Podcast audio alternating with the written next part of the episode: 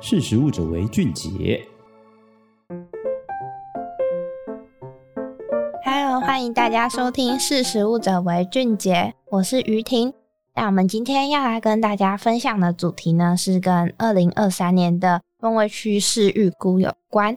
那其实，在每一年啊，都会有一些在趋势预估的部分。那其实有一个全球的风味还有成分的供应商。他们在二零二三年就是有预估到说，消费者他们会追求更高的体验啊、健康，还有新颖的食品。那也就是说，创新或者是有注重多重感官体验，还有另外一个就是精神保健食品，都更加受到消费者的重视。那其实，在食品之外呢，在多重感官体验的部分呢，其实主要就是借由创新的尝试啊，然后还有制造难忘的体验，都可以吸引到消费者。就比如说，像可以在以前没有使用过的不同风格的产品，他们就会进行混搭，或者是说他们在不同品相之间的界限就更加的模糊。那都是在朝创新尝试的方向进行。像是例如说分子料理，或者是说在用餐的时候结合光雕秀，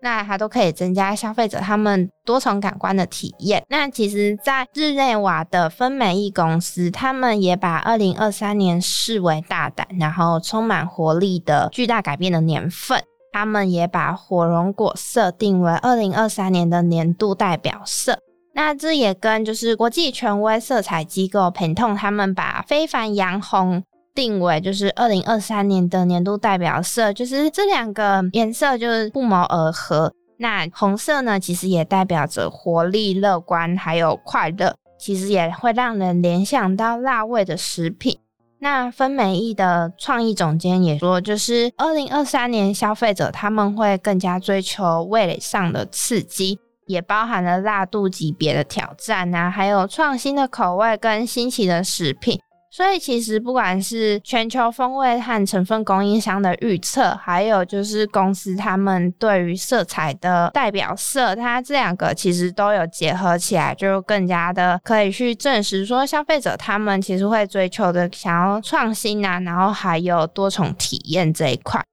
那其实除了这一部分呢，也因为现在的生活非常高的压力，然后还有变动的环境跟慢性文明病的出现，所以有越来越多的消费者也重视放纵的时刻。那所以说市面上有很多食品就是朝向疗愈还有放纵的趋势。根据美国消费者报告指出，就是有二十七 percent 的美国人他们认为高度的焦虑已经影响到了工作。如果说食品可以改变情绪，或者是减缓对身体负面的影响的话呢，他们也会优先选择用来作为自我护理呀，然后缓解压力，就是可以食用的部分。那所以说，饮料啊，还有食品研发商，他们都会朝向可能跟情绪呀，还有大脑健康的方向进行研发。那这也是后续大家可以再继续期待的事情。那我们今天的识时务者为俊杰就到这边，我们下次见，拜拜。